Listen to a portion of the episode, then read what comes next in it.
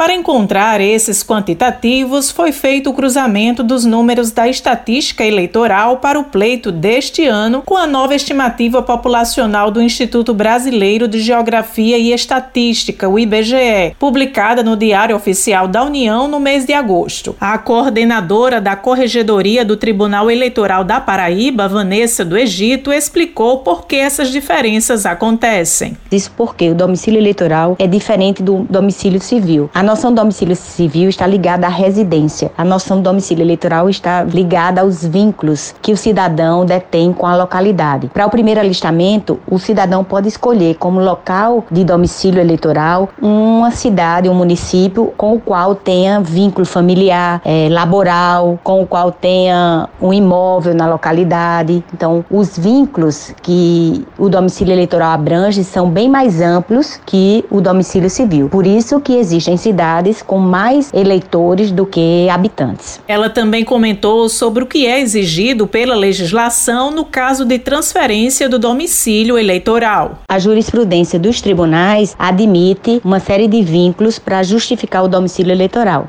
Então, a única diferença é quando se trata de transferência, que a legislação exige três meses de residência na localidade. Para transferir o título para uma determinada localidade, o eleitor tem que ter, no mínimo, três meses de residência fixa. Embora a jurisprudência dos tribunais também caminhe de forma a admitir outros vínculos que não apenas a residência. De acordo com Vanessa, essa diferença não ocasiona prejuízo ao processo eleitoral. Mas isso não ocasiona prejuízo à eleição não, de forma alguma, porque esses eleitores passaram por revisão biométrica, todos os municípios paraibanos passaram por revisão biométrica. Então, foi feita uma checagem e uma coleta de todos os dados biométricos. Então, para essa coleta dos dados biométricos, foi feito um chamamento de todos os eleitores daquela cidade para comprovarem os vínculos que tinham com a localidade. E só foi revisado o título das pessoas que tinham vínculo com a localidade. Foi analisado caso a caso, o juiz eleitoral de cada zona analisou caso a caso na época da revisão com coleta de dados biométricos. Rômulo Tavares, natural da cidade de Manaíra, no sertão da Paraíba, apesar de morar em João Pessoa, manteve seu domicílio eleitoral na sua cidade de origem. Moro em João Pessoa, mas eu não deixo de votar em minha cidade natal, porque lá eu tenho minhas raízes e pessoas que eu amo.